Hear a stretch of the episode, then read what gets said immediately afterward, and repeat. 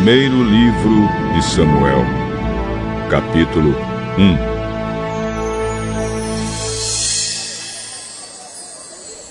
Havia um homem da tribo de Efraim, chamado Eucana, que vivia na cidade de Ramá, na região montanhosa de Efraim. Ele era filho de Jeroão, neto de Eliú, bisneto de Tou e trineto de Zuf. Eucana tinha duas mulheres, Ana e Penina. Penina tinha filhos, porém Ana não tinha. Todos os anos Eucana saía da sua cidade e ia a Siló a fim de adorar e oferecer sacrifícios ao Senhor Todo-Poderoso.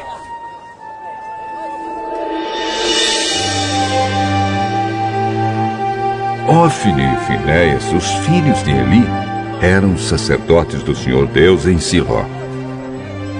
Cada vez que Elcano oferecia o seu sacrifício, ele dava uma parte para Penina e outra parte para todos os seus filhos e filhas. Mas para Ana, ele dava duas vezes mais. Eucana a amava muito, embora o Senhor não permitisse que ela tivesse filhos. Penina, sua rival, provocava e humilhava Ana porque o Senhor não permitia que ela tivesse filhos.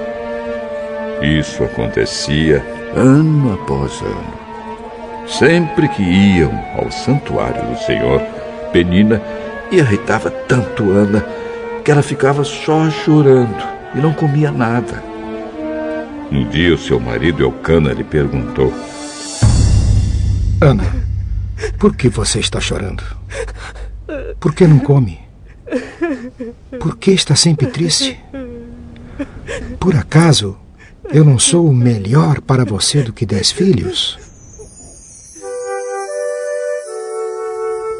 Certa vez eles estavam em Siló e tinham acabado de comer. Eli, o sacerdote, estava sentado na sua cadeira, na porta da tenda sagrada. Aí Ana se levantou aflita e, chorando muito, orou a Deus, o Senhor, e fez esta promessa solene.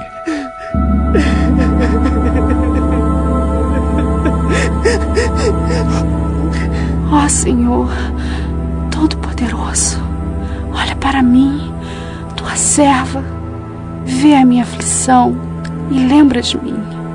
Não esqueças a tua serva. Se tu me deres um filho, prometo que o dedicarei a ti por toda a vida e que nunca ele cortará o cabelo. Ana continuou orando ao Senhor durante tanto tempo que Eli começou a prestar atenção nela e notou que os seus lábios se mexiam, porém não saía nenhum som. Ana estava orando em silêncio, mas Eli pensou que ela estava bêbada e disse: Até quando você vai ficar embriagada? Veja se para de beber. Senhor, eu não estou bêbada. Não bebi nem vinho nem cerveja. Estou desesperada. Estava orando, contando a minha aflição ao Senhor. Não pense que sou uma mulher sem moral. Eu estava orando daquele jeito porque sou muito infeliz e sofredora. Vá em paz. Que o Deus de Israel lhe dê o que você pediu. Que o Senhor sempre pense bem de mim. Ana saiu. Então comeu alguma coisa e já não estava tão triste.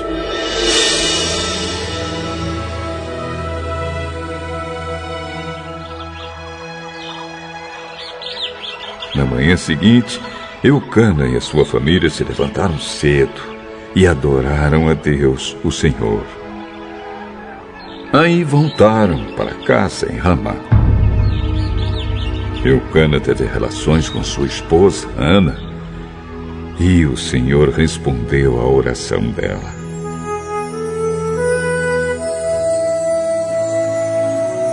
Ela ficou grávida e, no tempo certo, deu à luz um filho. Pôs nele o nome de Samuel e explicou: Eu pedi esse filho a Deus, o Senhor.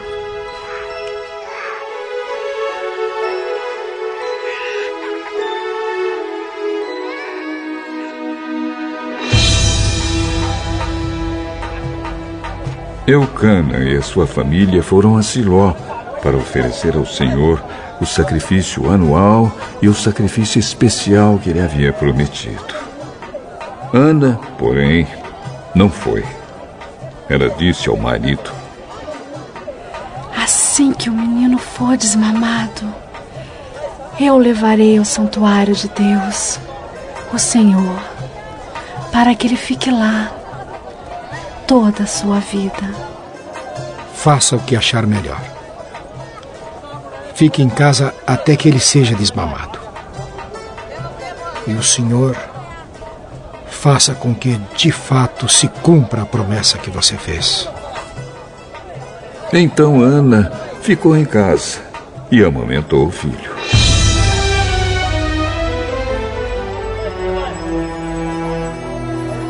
Depois que ele foi desmamado, ela o levou a Siló. Levou também um touro de três anos, dez quilos de farinha e um odre cheio de vinho. Samuel era muito novo quando sua mãe o levou à casa do Senhor em Siló. Os pais de Samuel ofereceram um touro em sacrifício e levaram o menino para Eli. Meu Senhor, juro pela sua vida que sou aquela mulher que o Senhor viu aqui de pé orando.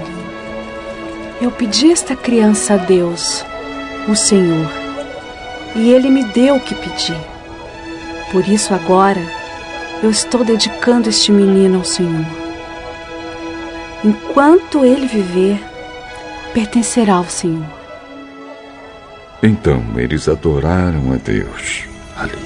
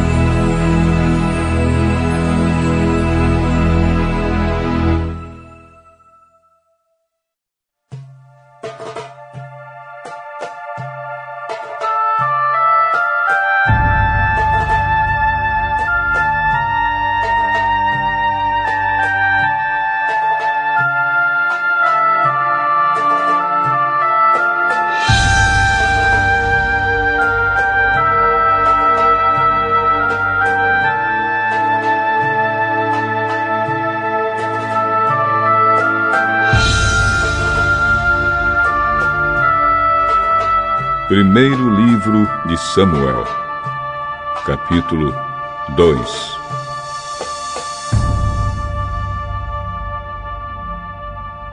Então Ana orou assim: O Senhor Deus encheu meu coração de alegria. Por causa do que ele fez, eu ando de cabeça erguida. Estou rindo dos meus inimigos e me sinto feliz, pois Deus me ajudou. Ninguém é santo como o Senhor. Não existe outro Deus além dele. E não há nenhum protetor como o nosso Deus. Não fiquem contando vantagens e não digam mais palavras orgulhosas, pois o Senhor é Deus que conhece e julga tudo o que as pessoas fazem. Os arcos dos soldados fortes estão quebrados, mas os soldados fracos se tornam fortes. Os que antes estavam fartos agora se empregam para ganhar comida, mas os que tinham fome agora estão satisfeitos. A mulher que não podia ter filhos deu à luz sete filhos mas a que possuía muitos filhos ficou sem nenhum. O Senhor Deus é quem tira a vida e quem a dá. É Ele quem manda a pessoa para o mundo dos mortos e a faz voltar de lá.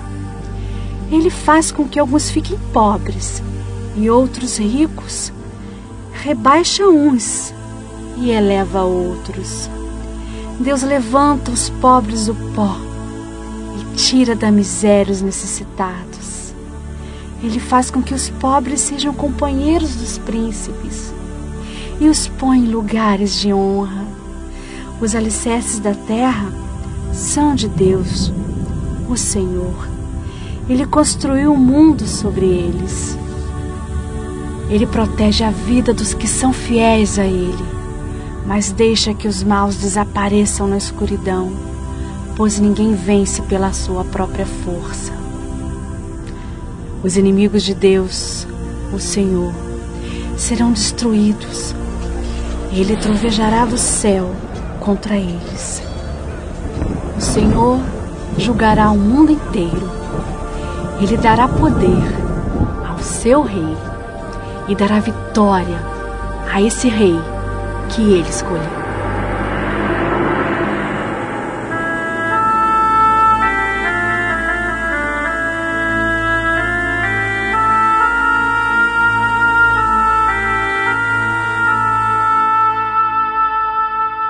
Então Eucana voltou para sua casa em Ramá.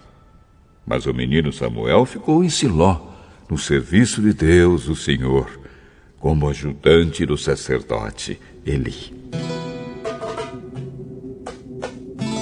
Os filhos do sacerdote Eli não prestavam e não se importavam com Deus, o Senhor. Eles não obedeciam aos regulamentos a respeito daquilo que os sacerdotes tinha o direito de exigir do povo. Quando um homem estava oferecendo seu sacrifício, o ajudante do sacerdote vinha com um garfo de três dentes. E enquanto a carne estava cozinhando, ele enfiava o garfo dentro da panela e tudo que o garfo tirava ficava sendo do sacerdote. Era costume fazer isso todas as vezes que um israelita ia a Siló para oferecer sacrifícios. Mas, antes mesmo de a gordura ser tirada da carne e queimada, os filhos de Eli mandavam que o ajudante do sacerdote fosse e dissesse a quem estava oferecendo o sacrifício. Me entregue um pedaço de carne para o sacerdote assar. Ele não vai aceitar de você carne cozida mas só carne crua. E se o homem respondia: Deixe que a gordura queime primeiro. Depois, você pode tirar o que quiser. O ajudante do sacerdote dizia: Não, entregue logo essa carne, senão a tomarei à força. Assim, os filhos de Eli tratavam com muito desprezo as ofertas trazidas a Deus, o Senhor. E para o Senhor, o pecado desses moços era muito grave.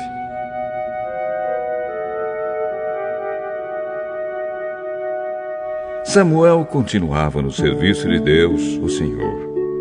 Embora ainda fosse menino, vestia um manto sacerdotal de linho Ana, sua mãe, todos os anos fazia uma túnica para ele e a levava quando ia com seu marido oferecer o sacrifício anual. Então Eli abençoava Eucana e a sua mulher. Que o Senhor Deus dê a você e a Ana, sua mulher, outros filhos para tomar no lugar do que foi dedicado a ele.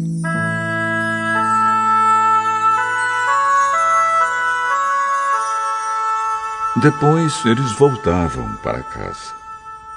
E o Senhor abençoou Ana, e ela teve mais três filhos e duas filhas. E o menino Samuel crescia no serviço de Deus, o Senhor.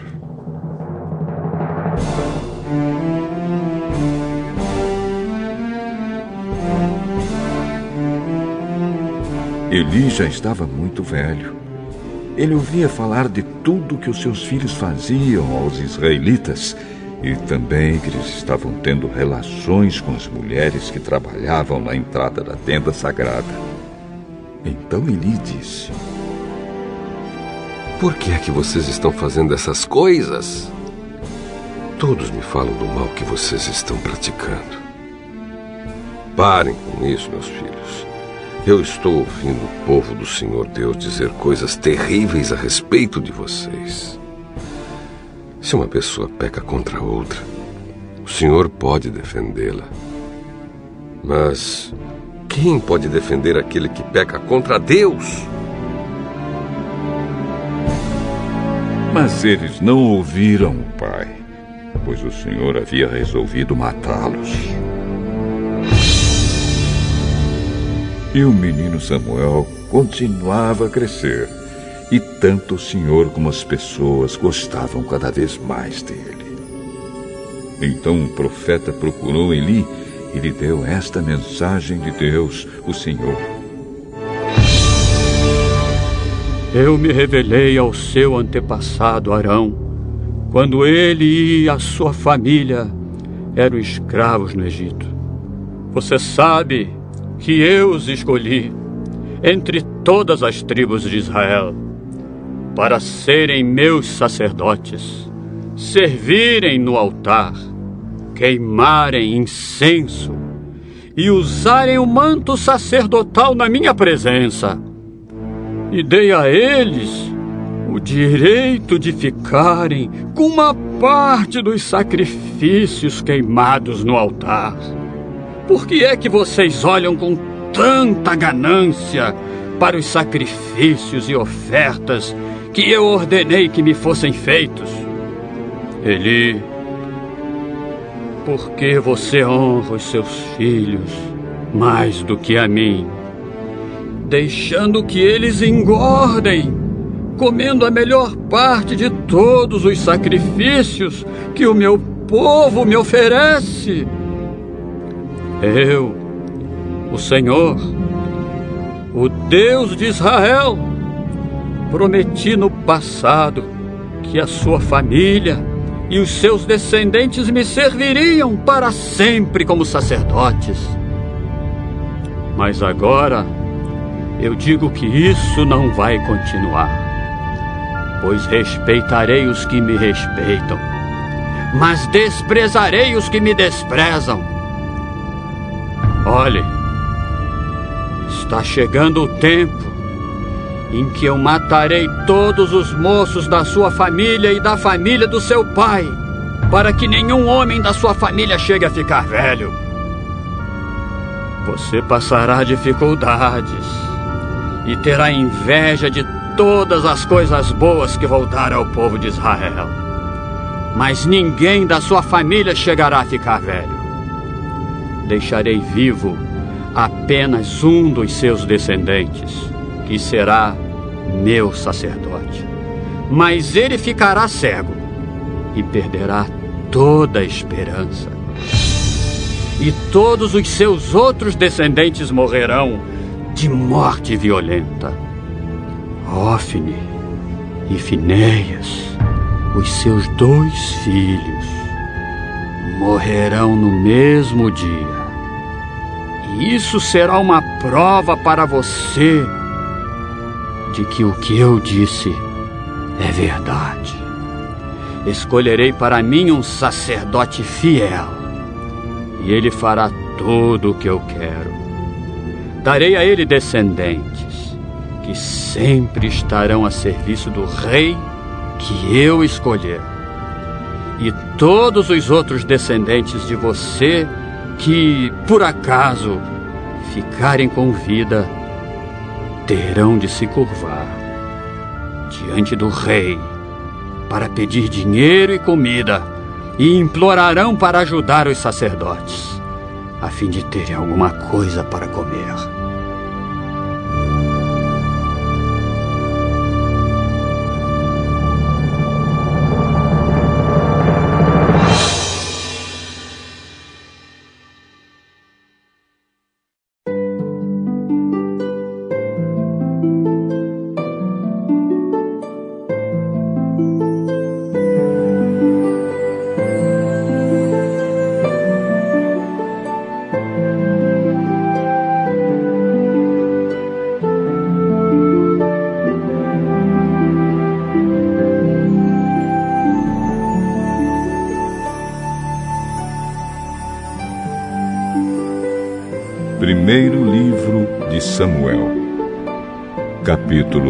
3 Samuel ainda era menino e ajudava Eli na adoração a Deus, o Senhor. Naqueles dias, poucas mensagens vinham do Senhor e as visões também eram muito raras. Certa noite, Eli, já quase cego, estava dormindo no seu quarto.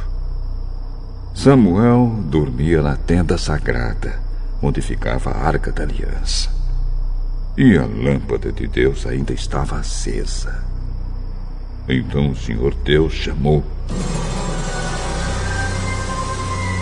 Samuel.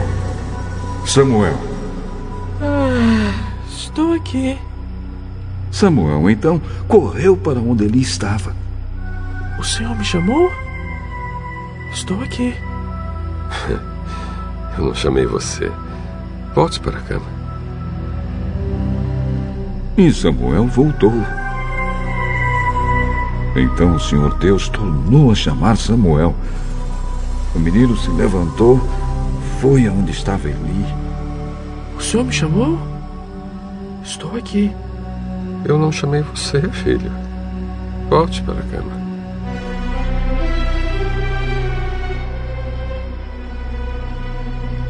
Samuel não conhecia o Senhor, pois o Senhor ainda não havia falado com ele. Aí o Senhor chamou Samuel pela terceira vez. Ele se levantou. Foi aonde Eli estava. O Senhor me chamou.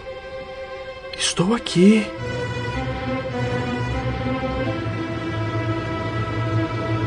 Então Eli compreendeu que era o Senhor quem estava chamando o menino. E ordenou: Volte para a cama. E se ele chamar você outra vez, diga: Fala, ó Senhor, pois o teu servo está escutando. E Samuel voltou para a cama. Então o Senhor veio e ficou ali. E como havia feito antes, disse: Samuel, Samuel. Fala pois o teu servo está escutando.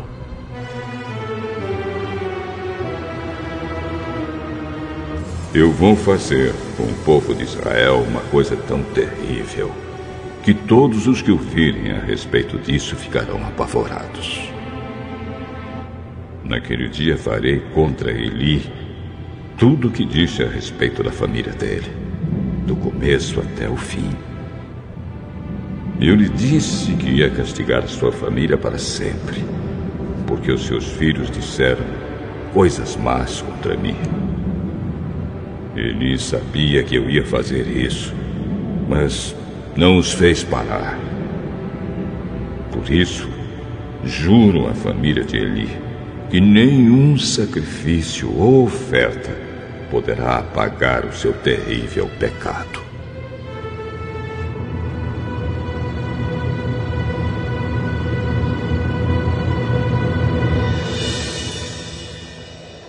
Samuel ficou na cama até de manhã. Aí se levantou e abriu os portões da área da tenda sagrada. Ele estava com medo de falar com Eli sobre a visão que havia tido. Mas Eli o chamou. Samuel, meu filho. Estou aqui. O que foi que Deus lhe disse? Não esconda nada de mim. Deus o castigará severamente se você não me contar tudo o que ele disse. Então Samuel contou tudo, sem esconder nada. Ele é Deus, o Senhor. Que ele faça tudo o que achar melhor. E Samuel cresceu.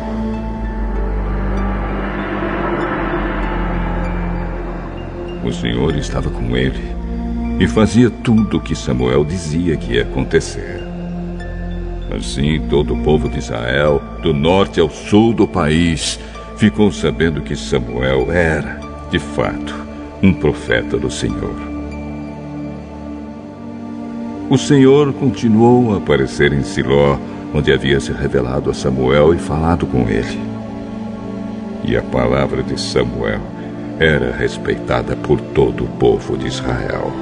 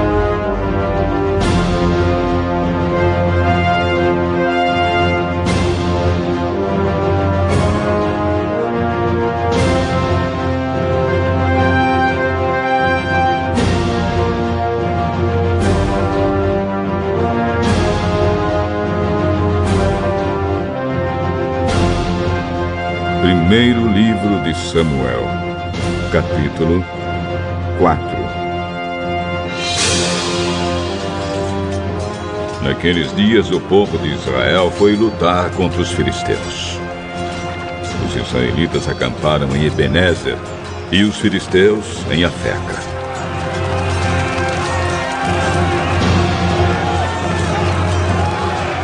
Os filisteus se afrontaram e entraram na luta.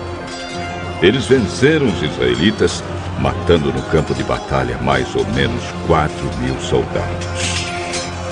Quando aqueles que tinham escapado voltaram ao acampamento, os líderes do povo de Israel disseram: Por que é que o Senhor Deus deixou que os filisteus nos vencessem hoje? Vamos trazer de Siló para cá a arca da aliança, para que assim o Senhor esteja no meio de nós e, e nos salve dos nossos inimigos.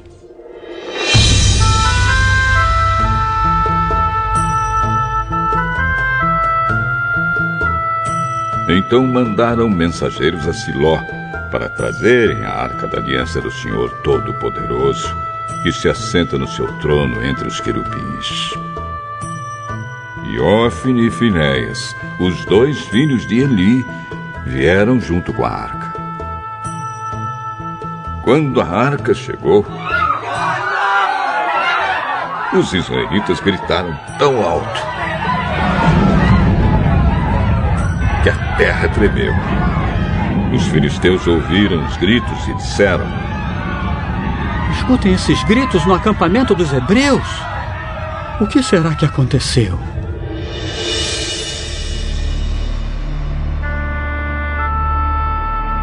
Quando souberam que a arca da aliança do Senhor havia chegado ao acampamento hebreu, os filisteus ficaram com medo. Um Deus chegou ao acampamento dos israelitas. Ai de nós! Nunca aconteceu uma coisa assim. Ai de nós! Quem poderá nos salvar destes poderosos deuses? São os deuses que atacaram os egípcios com todo tipo de pragas no deserto. Sejam corajosos, filisteus. Lutem como homens, ou seremos escravos dos hebreus, como eles já foram nossos escravos. Lutem como homens! Assim os filisteus lutaram. Os israelitas foram vencidos e fugiram correndo para suas casas. E houve uma grande matança 30 mil israelitas foram mortos.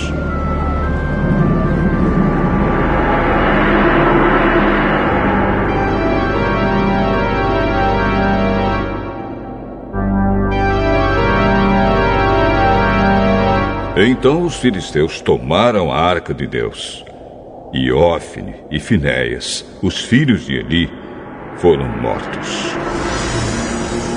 Um homem da tribo de Benjamim correu desde o campo de batalha até Siló e chegou lá no mesmo dia. Para mostrar sua tristeza, ele havia rasgado as suas roupas e posto terra na cabeça.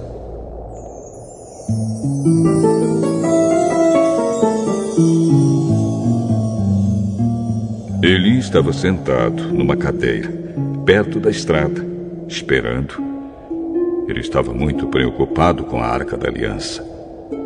Quando o homem deu a notícia, Toda a gente da cidade ficou apavorada e começou a chorar alto. Eli ouviu os gritos e perguntou: Que barulho é esse? Então o homem correu para contar as notícias a Eli. Eli estava com 98 anos e completamente cego. O homem disse: Eu fugi da batalha e hoje mesmo vim correndo de lá até aqui. O que aconteceu, meu filho? O povo de Israel fugiu dos filisteus. Ah, foi uma terrível derrota para nós. Além de tudo, os seus filhos, Ofne e Finéas, foram mortos. E os filisteus tomaram a arca da aliança. Quando ouviu falar na arca, ele caiu da cadeira para trás, perto do portão da cidade. Ele estava muito velho e gordo, por isso, quando caiu, quebrou o pescoço e morreu. Eli foi o líder do povo de Israel 40 anos.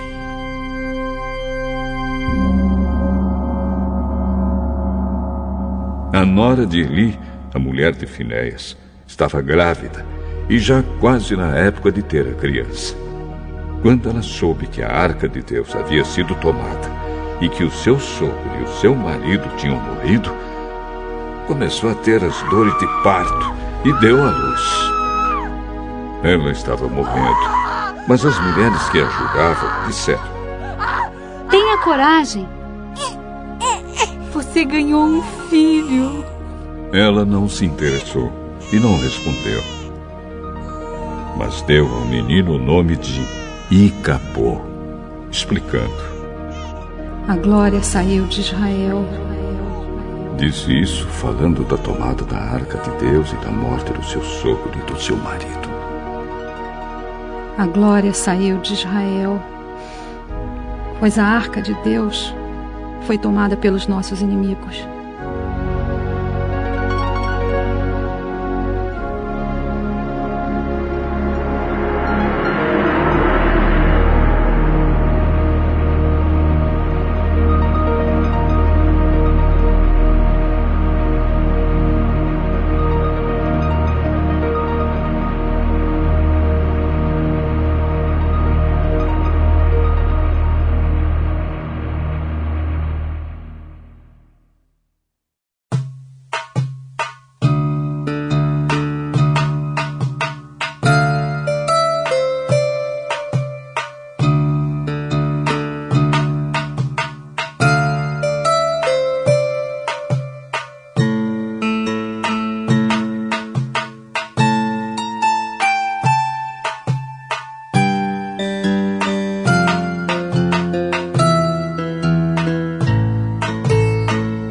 Primeiro livro de Samuel, capítulo 5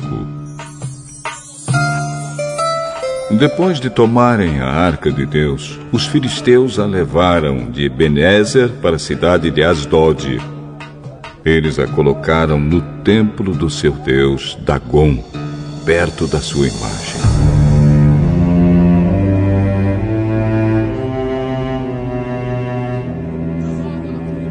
No dia seguinte, de manhã,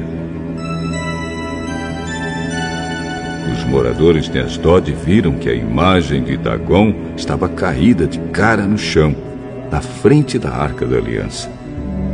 Então eles pegaram a imagem e a puseram de volta no seu lugar. No dia seguinte, de manhã, viram que ela estava caída de novo na frente da arca.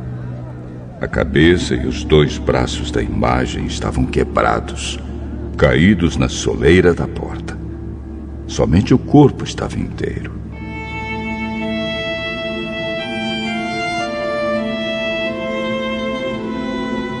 É por isso que até hoje os sacerdotes de Dagon e todos os que o adoram em Asdod não pisam aquele lugar.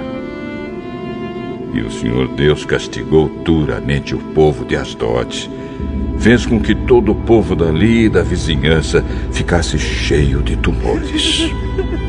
Quando eles viram isso, disseram: O Deus de Israel está castigando a nós e o nosso Deus Dagon.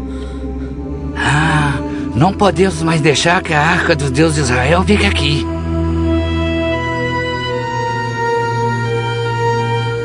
Então mandaram que alguns mensageiros fossem chamar todos os cinco governadores filisteus e lhes perguntaram: Que vamos fazer com a arca do Deus de Israel? Levem para a cidade de Gate.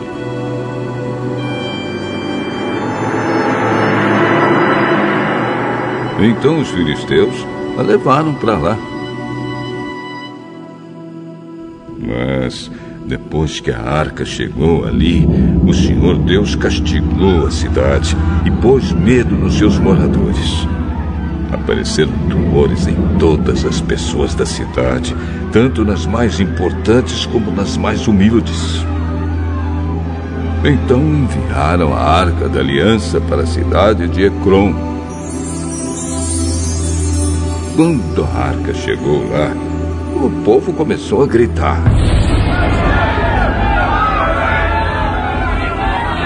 Trouxeram a arca do Deus de Israel para cá. Eles querem acabar com a gente.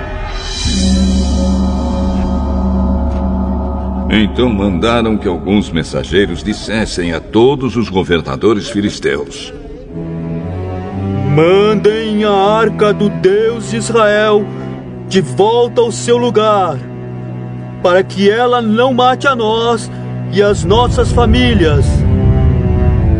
Houve morte e destruição em toda a cidade por causa do castigo severo de Deus. Os que não morreram ficaram cheios de tumores e os gritos dos moradores da cidade subiram até o céu.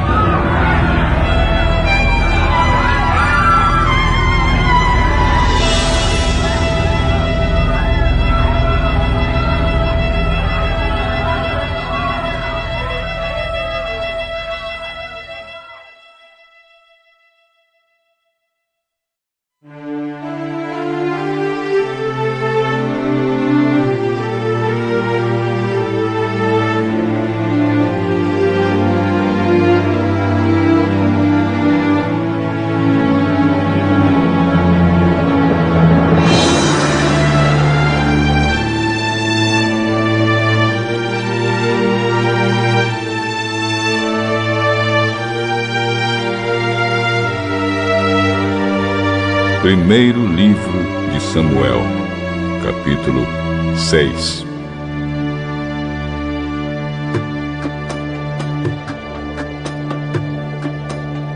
Já fazia sete meses que a arca da aliança estava na terra dos filisteus. Aí eles chamaram os seus sacerdotes e os seus mágicos e perguntaram: Que faremos com a arca do Senhor? Se a mandarmos de volta, o que devemos enviar junto com ela? Hum, se vocês mandarem de volta a arca do Deus de Israel, não a enviem sem uma oferta. Mandem junto uma oferta para pagar pelo pecado de vocês. Assim vocês serão curados e saberão por que motivo ele continuou a castigá-los. Que oferta devemos mandar? Mandem cinco tumores feitos de ouro e cinco ratos, também de ouro, de acordo com o número dos governadores filisteus. Pois os cinco governadores foram atingidos pela mesma praga que caiu sobre vocês. Façam imitações dos tumores e dos ratos que estão destruindo a nossa terra. E deem como presente, em homenagem ao Deus de Israel. Assim ele talvez pare de castigar vocês, os seus deuses e a sua terra. Por que razão vocês seriam tão teimosos quanto o rei do Egito e os egípcios? Não esqueçam que Deus zombou deles até que eles deixaram os israelitas saírem do Egito.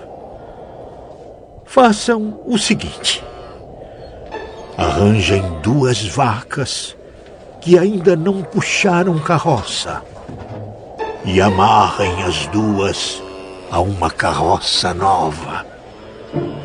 Depois, toquem os bezerros delas para o curral. Então, peguem a arca do Senhor Deus e a coloquem na carroça. Ponham também numa caixa ao lado da arca as imitações de ouro que vocês vão mandar ao Deus de Israel como ofertas para pagamento pelos seus pecados. Aí, toquem as vacas para frente e deixe que elas vão para onde quiserem. E prestem atenção. Se a carroça for na direção da cidade de Bet-Semes, isso quer dizer que foi o Deus dos israelitas que nos mandou este grande mal. Mas se isso não acontecer, então quer dizer que não foi ele quem mandou esta praga, e sim que ela veio por acaso.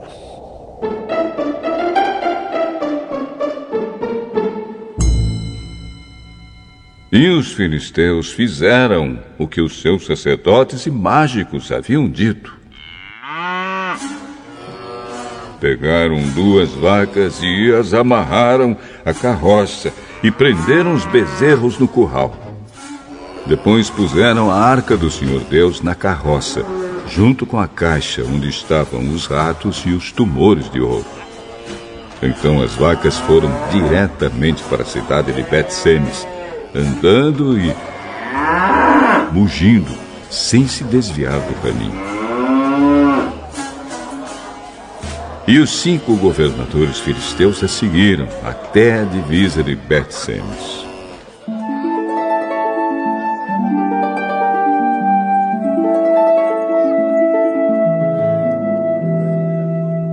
O povo de Bet-Semes estava colhendo trigo no vale. De repente, eles olharam e viram a arca da aliança e ficaram muito alegres. A carroça, puxada pelas vacas, chegou até a plantação de Josué de Bet-Semes e parou perto de uma grande pedra. Então os moradores dali cortaram em pedaços a carroça de madeira, mataram as vacas e as queimaram em sacrifício a Deus o Senhor.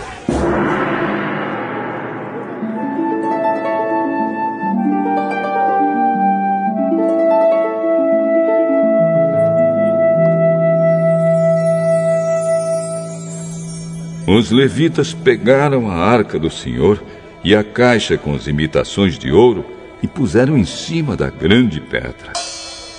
Naquele dia, o povo de Bet-Semes apresentou ao Senhor ofertas que foram completamente queimadas e também sacrifícios de animais. Os cinco governadores filisteus viram isso e no mesmo dia voltaram para Ecrom. Os filisteus mandaram a Deus, o Senhor, os cinco tumores de ouro como oferta em pagamento pelos seus pecados, um por cidade Asdod, Gaza, Asquelon, Gate e Ecrom. Mandaram também cinco ratos de ouro, de acordo com o número das cidades governadas pelos cinco governadores filisteus, isto é, as cinco cidades protegidas por muralhas e os povoados que ficavam ao seu redor. Na plantação de Josué, que era natural de Bet-Semes, a arca de Deus foi colocada em cima de uma grande pedra. E essa pedra ainda está ali, como prova do que aconteceu.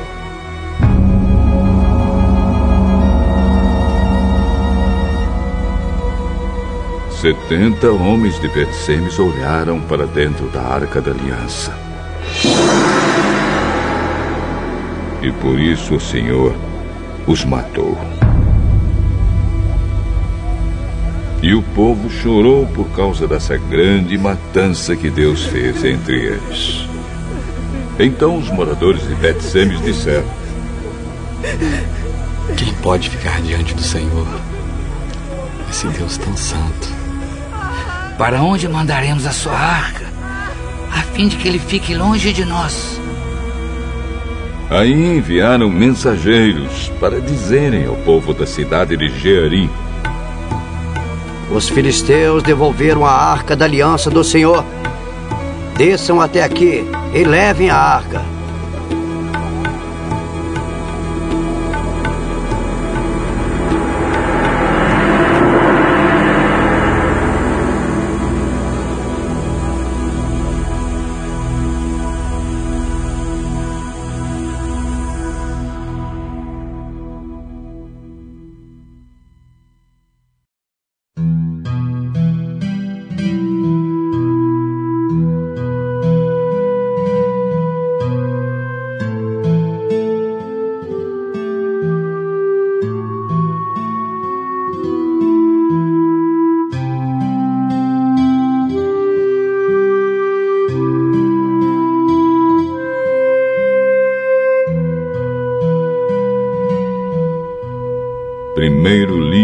Samuel, capítulo 7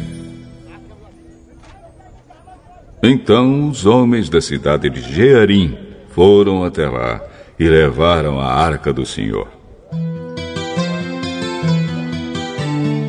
Eles a colocaram na casa de Abinadab, que ficava no morro. E escolheram e separaram o seu filho Eleazar para tomar conta dela. A arca da aliança ficou na cidade de Jearim bastante tempo, isto é, mais ou menos 20 anos. Durante esse tempo, todos os israelitas oravam a Deus, o Senhor, pedindo ajuda. Samuel disse ao povo de Israel: Se vocês querem com todo o coração voltar a Deus, o Senhor, joguem fora todos os deuses estrangeiros e as imagens da deusa Astarote. Dediquem-se completamente ao Senhor e adorem somente a Ele. E Ele livrará vocês do poder dos filisteus.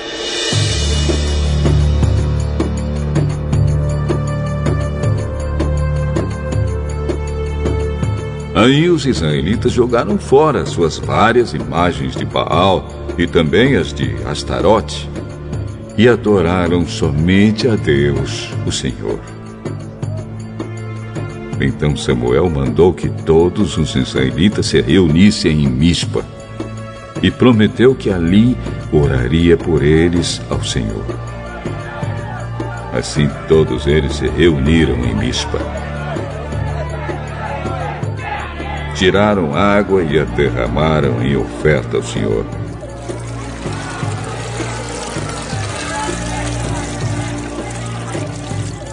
Jejuaram o dia todo e disseram: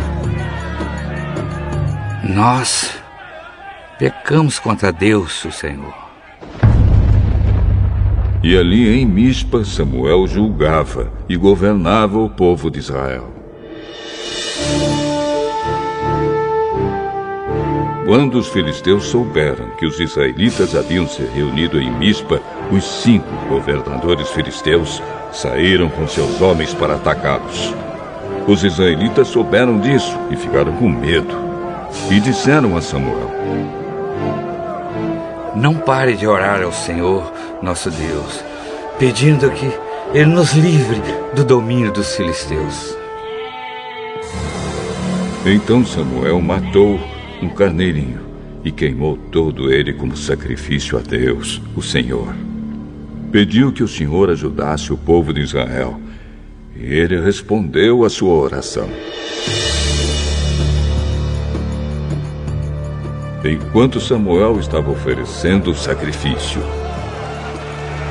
os filisteus avançaram contra os israelitas. Mas o Senhor os atacou com fortes trovoadas. Então eles ficaram em completa confusão e fugiram.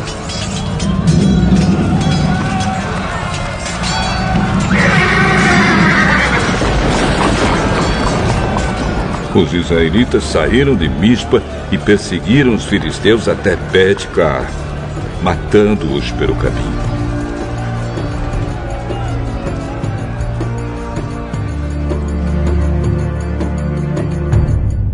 Aí Samuel pegou uma pedra, pôs entre Mispa e Sem e disse: Até aqui o Senhor Deus nos ajudou. Por isso deu a ela o nome de Ebenezer.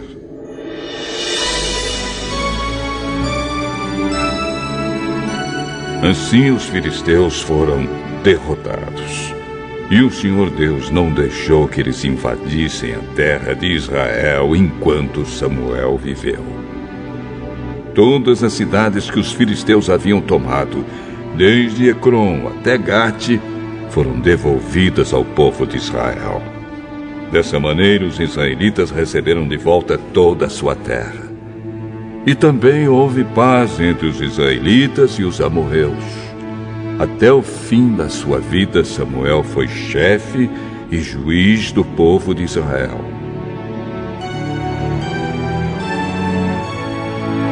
Todos os anos ele ia a Betel, Gilgal e Mispa, e nesses lugares resolvia as questões que o povo lhe apresentava. Depois voltava para sua casa na cidade de Ramá, onde também era juiz. E em Ramá, Samuel construiu um altar para Deus, o Senhor.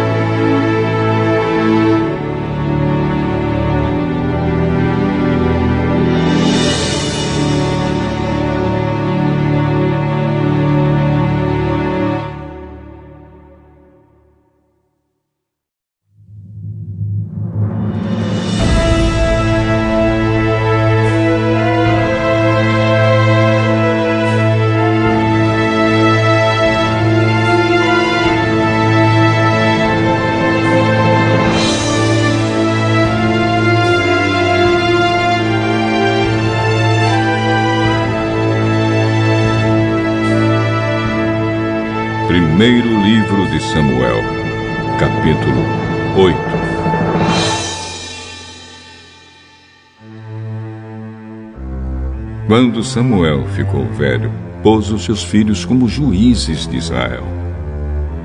O seu filho mais velho se chamava Joel e o mais novo, Abias. Eles eram juízes na cidade de Berseba porém não seguiram o exemplo do pai. Estavam interessados somente em ganhar dinheiro, aceitavam dinheiro por fora e não decidiam os casos com justiça.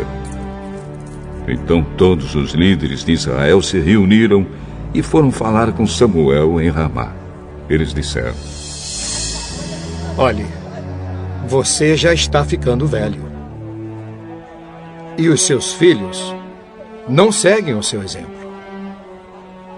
Por isso, queremos que nos arranje um rei para nos governar, como acontece em outros países. Samuel não gostou do pedido deles. Então orou a Deus, o Senhor, e ele respondeu assim: Atenda o pedido do povo. Não é só você que eles rejeitaram. Eles rejeitaram a mim como rei. Desde que eu os trouxe do Egito, eles sempre me têm abandonado e têm adorado outros deuses. Agora estão fazendo com você o que sempre fizeram comigo. Portanto, atenda o pedido deles. Mas avise essa gente explicando com toda clareza como o rei vai tratá-los.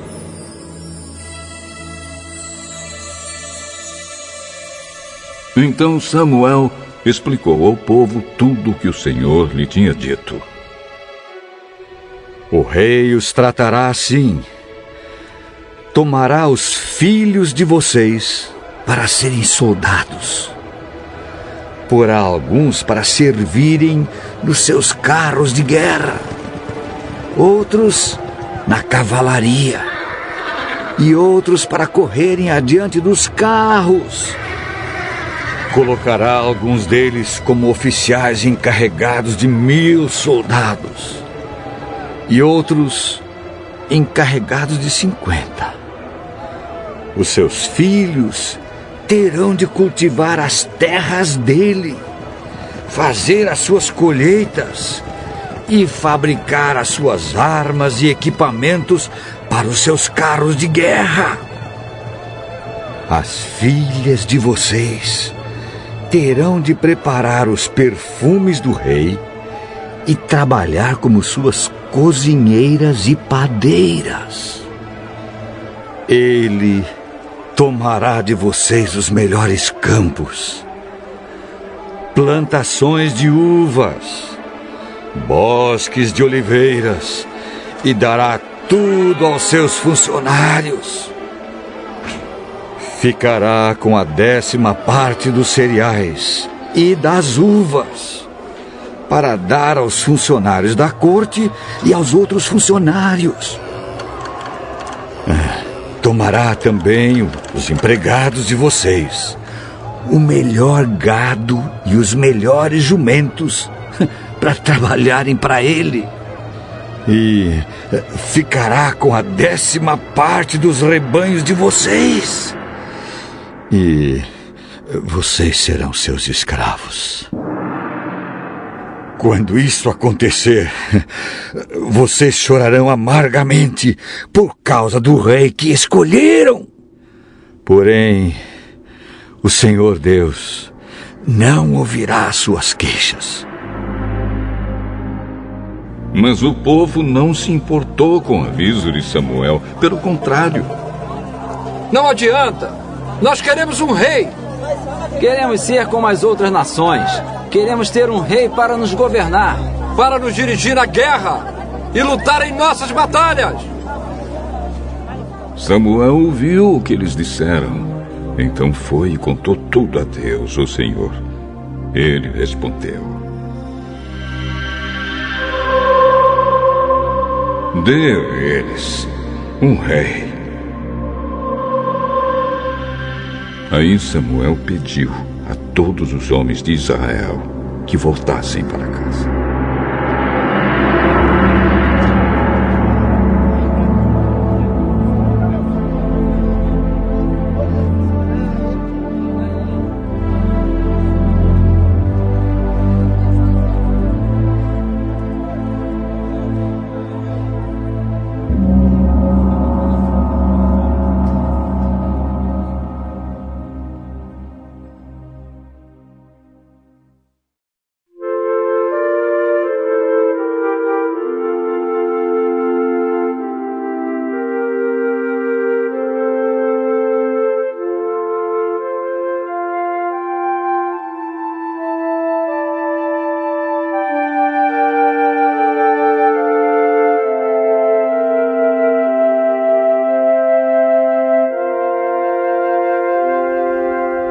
Primeiro livro de Samuel, capítulo 9. Havia um homem chamado Quis, que era da tribo de Benjamim. Ele era filho de Abiel, neto de Zeror, bisneto de Becorate e trineto de Afias. Quis era rico e importante. Tinha um filho jovem e bonito, chamado Saul. Não havia ninguém mais bonito do que ele entre todos os israelitas. Além disso, era mais alto do que todos. Quando estava no meio do povo, ele aparecia dos ombros para cima. E aconteceu que algumas jumentas que pertenciam a Quis, o pai de Saul, se perderam. Então ele disse a Saul: Filho, Leve com você um dos nossos empregados. E vá procurar as jumentas.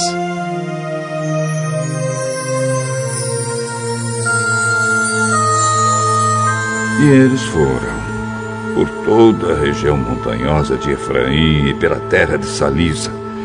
Porém, não acharam as jumentas. Então procuraram na terra de Salim, porém elas não estavam. Aí procuraram no território da tribo de Benjamim, mas também não as encontraram. Quando entraram na terra de Zuf, Saul disse ao empregado: é, Vamos voltar para casa. Senão, em vez de se preocupar com as jumentas, o meu pai vai acabar se preocupando com a gente. Espere. Nesta cidade mora um homem santo, que é muito respeitado porque tudo o que ele diz acontece. Vamos falar com ele. Talvez ele possa nos dizer onde podemos encontrar as jumentas. Se formos lá, o que vamos levar para ele? Não há comida nas nossas sacolas e não temos nada para lhe dar? Ou será que temos? Tem uma pequena quantia de prata que posso dar a ele, para que nos conte onde poderemos achar as jumentas. É uma boa ideia. Vamos. Então eles foram à cidade onde o homem santo morava. Quando estavam subindo o morro para chegar à cidade, encontraram algumas moças que estavam saindo para tirar a água.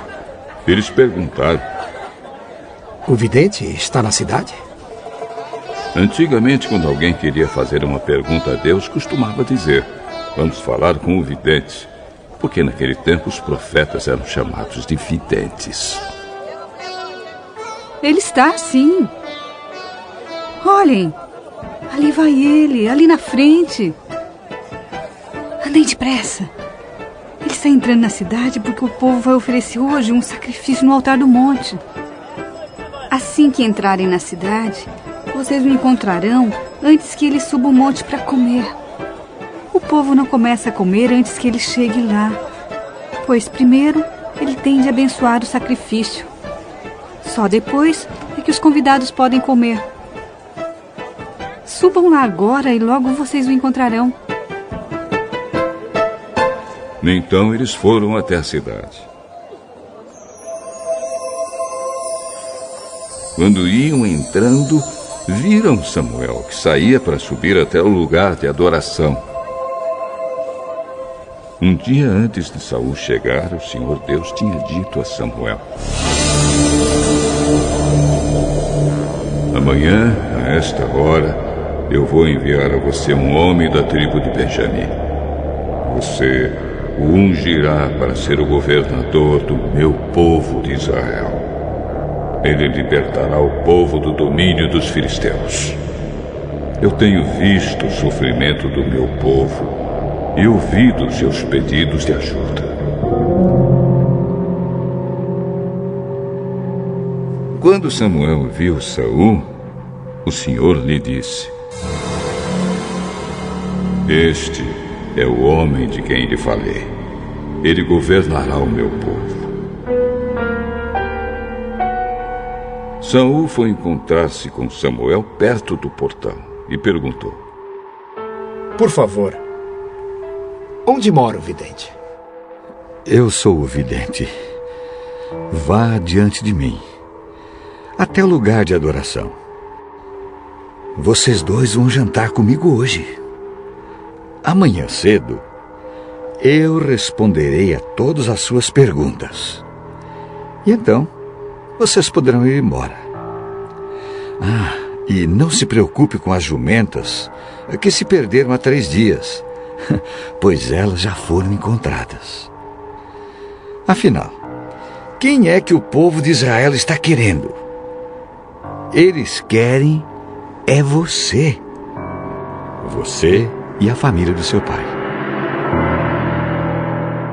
Eu sou da tribo de Benjamim, a menor de Israel. E a minha família é a menos importante da tribo. Então, por que o senhor está falando comigo desse jeito? Aí Samuel levou Saul e o seu empregado para o salão de festas. E pediu que os dois sentassem à cabeceira da mesa. Ao redor dessa mesa estavam sentados mais ou menos 30 convidados. E Samuel disse ao cozinheiro: Traga aquele pedaço de carne que eu lhe entreguei e pedi para deixar reservado. O cozinheiro pegou o melhor pedaço da perna e o pôs na frente de Saul. Samuel disse: Olhe, aqui está o pedaço que foi reservado para você. Coma-o, pois foi guardado para você comer, nesta ocasião em que convidei o povo.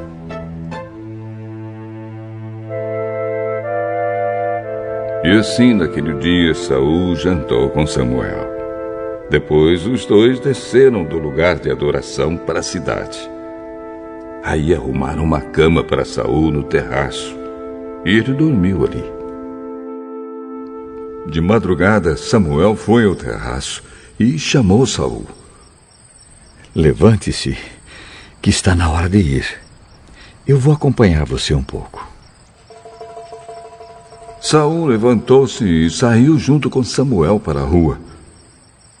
Quando chegaram à saída da cidade, Samuel disse a Saul: Diga ao seu empregado que vá na frente. E você espere aqui um instante. O empregado foi, e Samuel disse a Saul: Eu tenho um recado de Deus para você.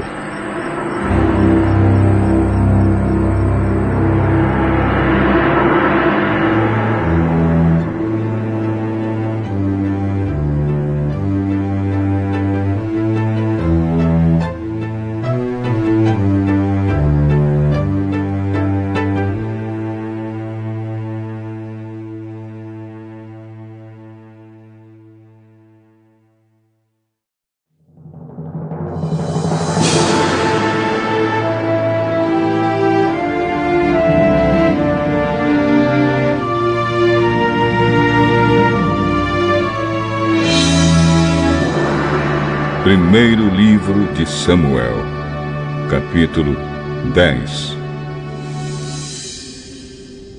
Samuel tinha levado consigo um frasco de azeite.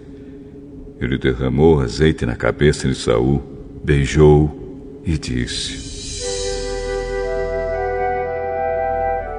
O Senhor Deus está ungindo você como o chefe do seu povo o povo de Israel. Você o governará e o livrará de todos os seus inimigos. Esta é a prova de que Deus o escolheu para ser o chefe do seu povo. Hoje, quando você for embora, encontrará dois homens perto do túmulo de Raquel, em Zelza, no território da tribo de Benjamim. Eles vão contar a você que já foram achadas as jumentas que estavam perdidas. Ah, contarão também que agora o seu pai não está mais preocupado com elas, e sim com você. E que ele está dizendo: Que posso fazer para encontrar meu filho? Você deve seguir até chegar à árvore sagrada que fica em Tabor. Ali, você vai encontrar três homens que estarão indo a Betel para lá oferecerem sacrifício a Deus. Um deles estará carregando três cabritos, o outro, três pães, e o terceiro, um odre de vinho. Eles vão cumprimentar você e vão lhe oferecer dois pães, e você deve aceitar. Ah, em seguida, você irá para o Monte de Deus, em Gibeá, ah, onde há um acampamento dos filisteus. Na entrada da cidade, vai encontrar um grupo de profetas descendo o morro, vindos do altar. Eles estarão tocando harpas, tambores, flautas e liras.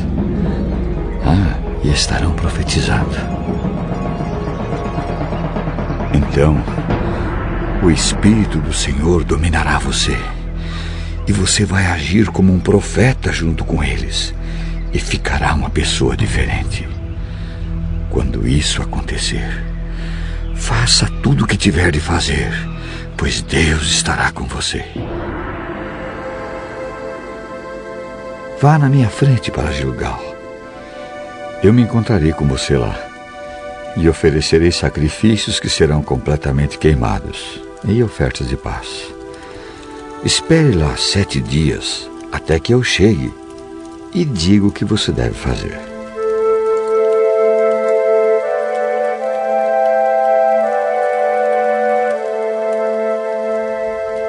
Deus mudou o coração de Saul no momento em que ele se despediu de Samuel.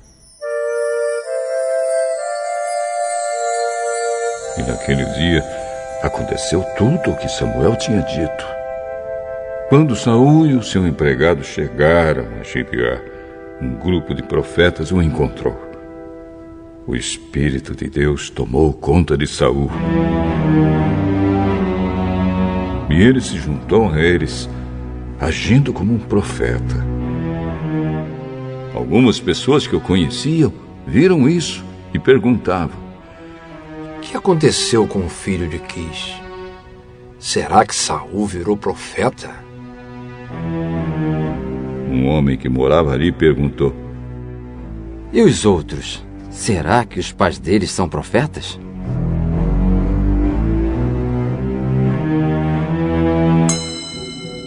Foi assim que surgiu o seguinte ditado: Será que Saul também virou profeta? Quando Saul acabou de profetizar, foi para o altar no monte.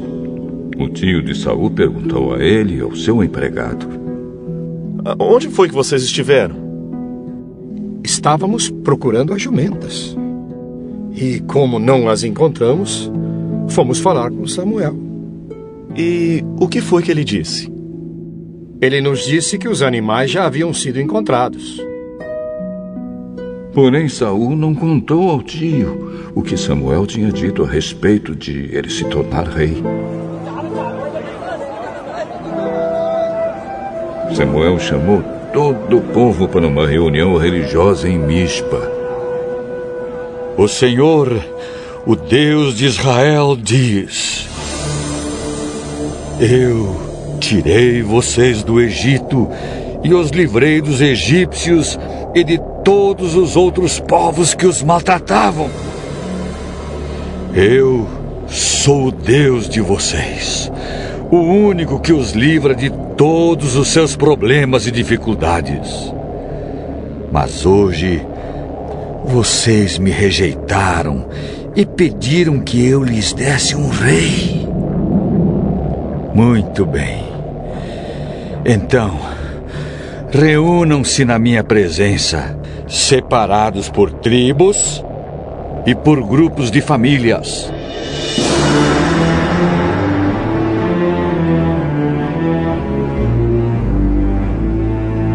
Samuel mandou que todas as tribos viessem para perto dele.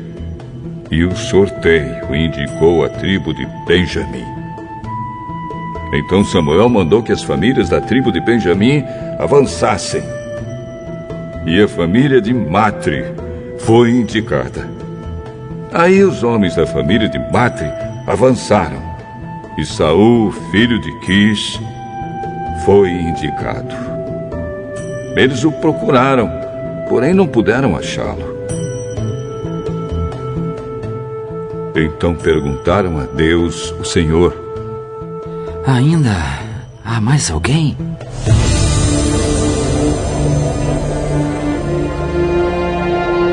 Ah, e ele está escondido no meio da bagagem.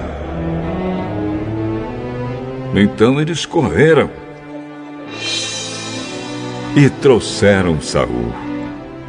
E ele era o mais alto de todos, aparecendo dos ombros para cima no meio do povo.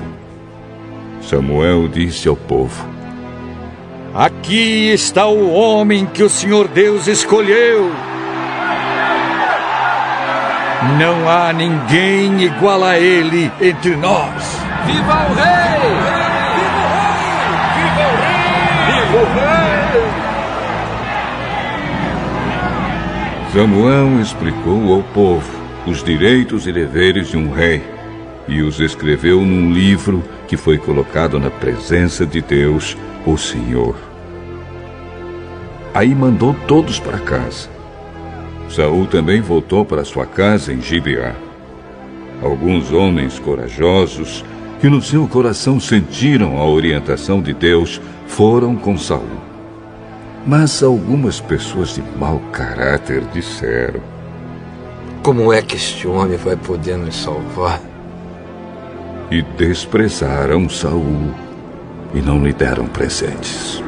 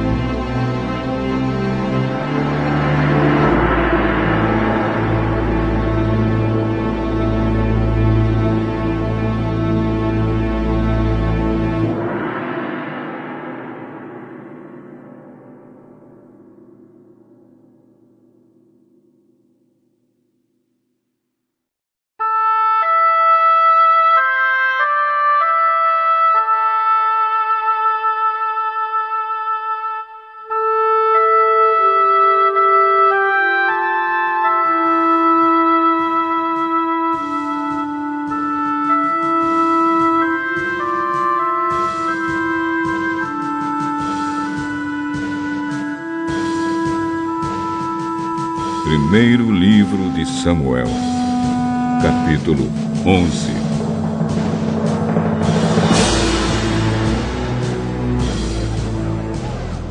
Mais ou menos um mês depois, Naas, o rei dos Amonitas, marchou contra a cidade de Jabes, na terra de Gileade. O exército de Naas cercou a cidade e então os homens de Jabes lhe disseram: Vamos fazer um acordo. E, e nós o aceitaremos como chefe. Eu faço um acordo, mas com a seguinte condição: furarei o olho direito de todos vocês. E assim humilharei todo o povo de Israel. Eh, Dê-nos sete dias para mandar mensageiros por toda a terra de Israel. Se ninguém vier nos ajudar, então nos entregaremos a você.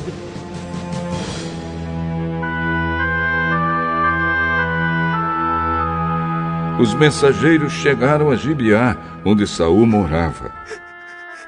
Quando deram as notícias, o povo começou a chorar de desespero.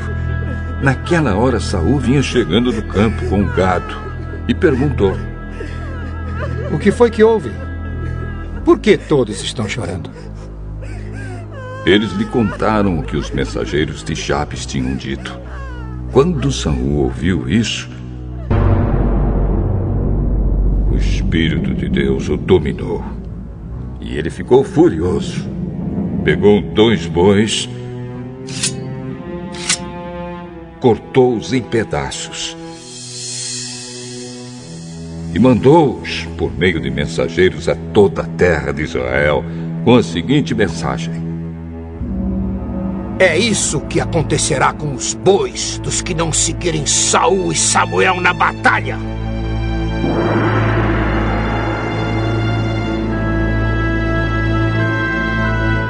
O povo de Israel ficou com medo do que o Senhor poderia fazer. E então todos vieram, com um só pensamento, para seguir Saul. Saul os reuniu e os levou de Bezeque. Havia trezentos mil homens de Israel e trinta mil de Judá. Eles disseram aos mensageiros de Jabes: Diga ao seu povo que amanhã, antes do meio-dia, vocês receberão socorro. O povo de Jabes ficou muito alegre quando recebeu a mensagem. Então eles disseram aos Amonitas: Amanhã nós nos entregaremos. E vocês poderão fazer com a gente o que quiserem.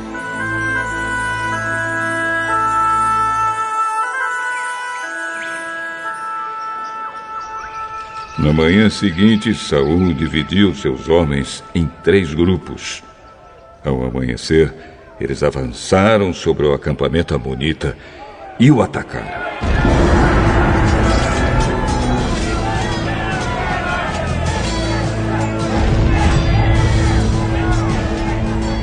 Lá pelo meio-dia, já haviam massacrado os inimigos.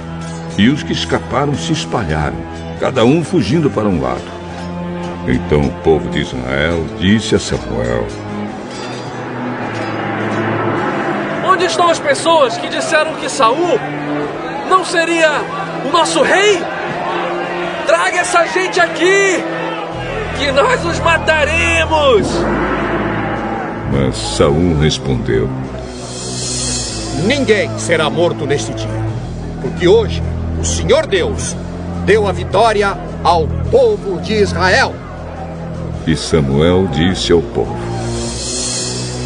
Vamos todos a Gilgal e lá confirmaremos Saul como nosso rei.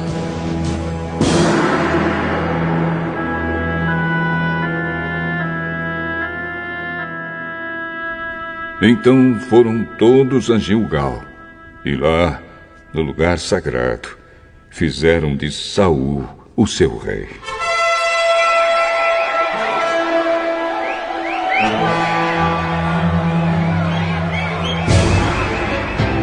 Ofereceram sacrifícios de paz. E Saul e todo o povo de Israel festejaram o acontecimento.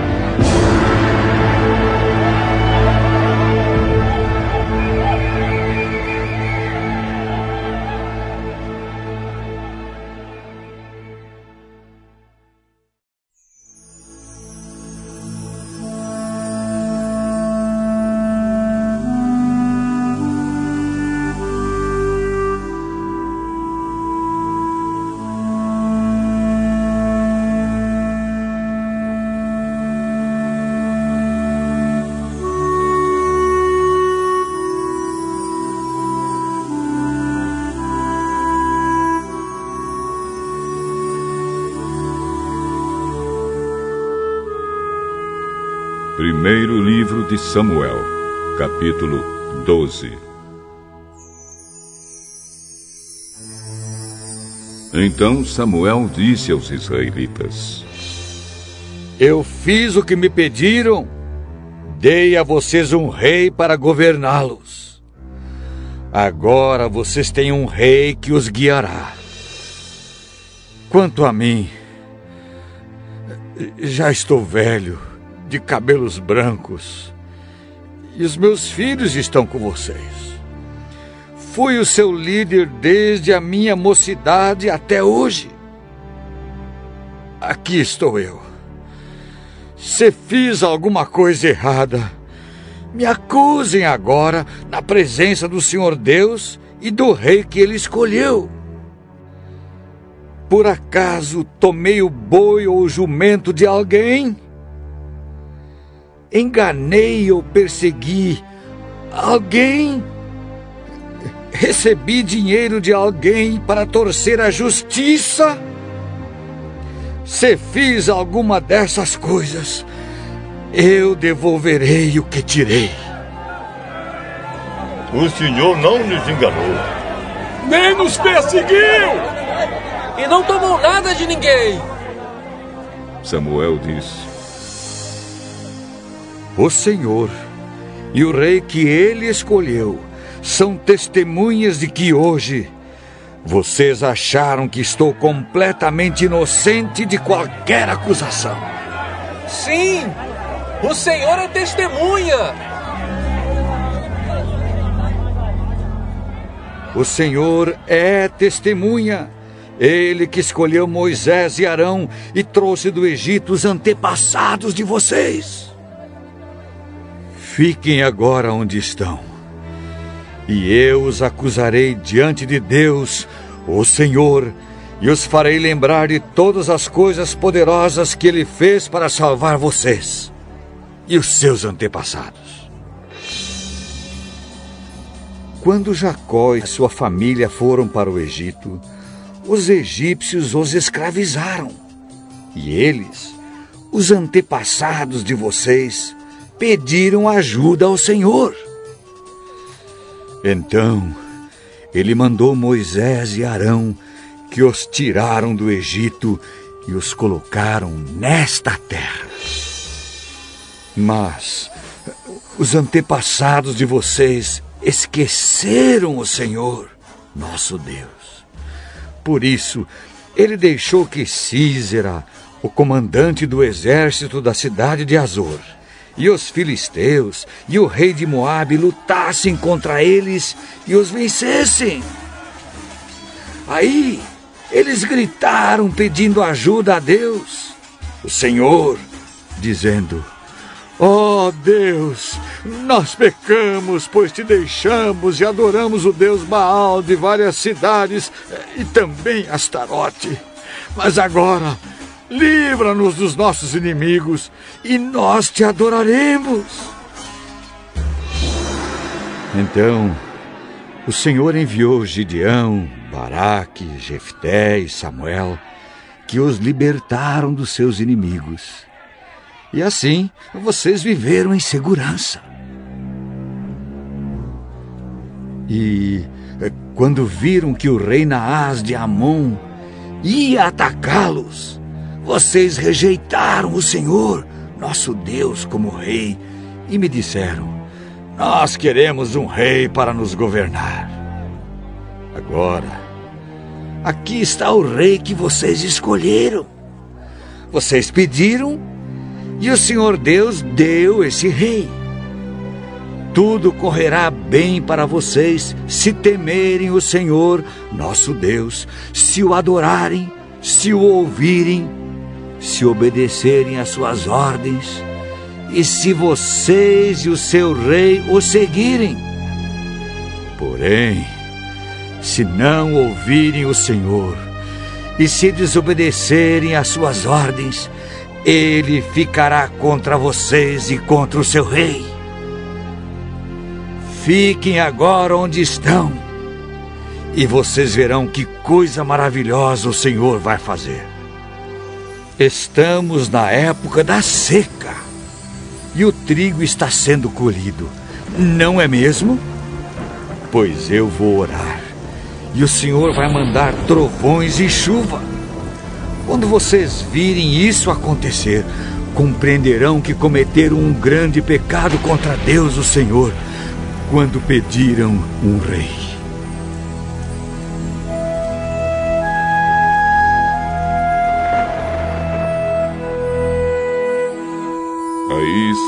Orou, e no mesmo dia o Senhor mandou trovões e chuva.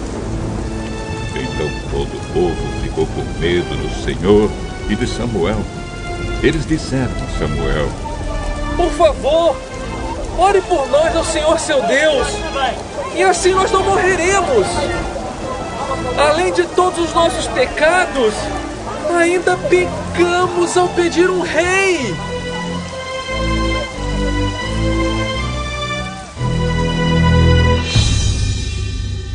Samuel respondeu: não fiquem com medo.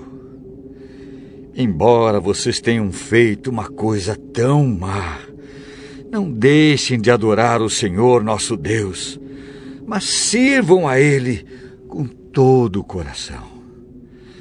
Não andem atrás de deuses falsos.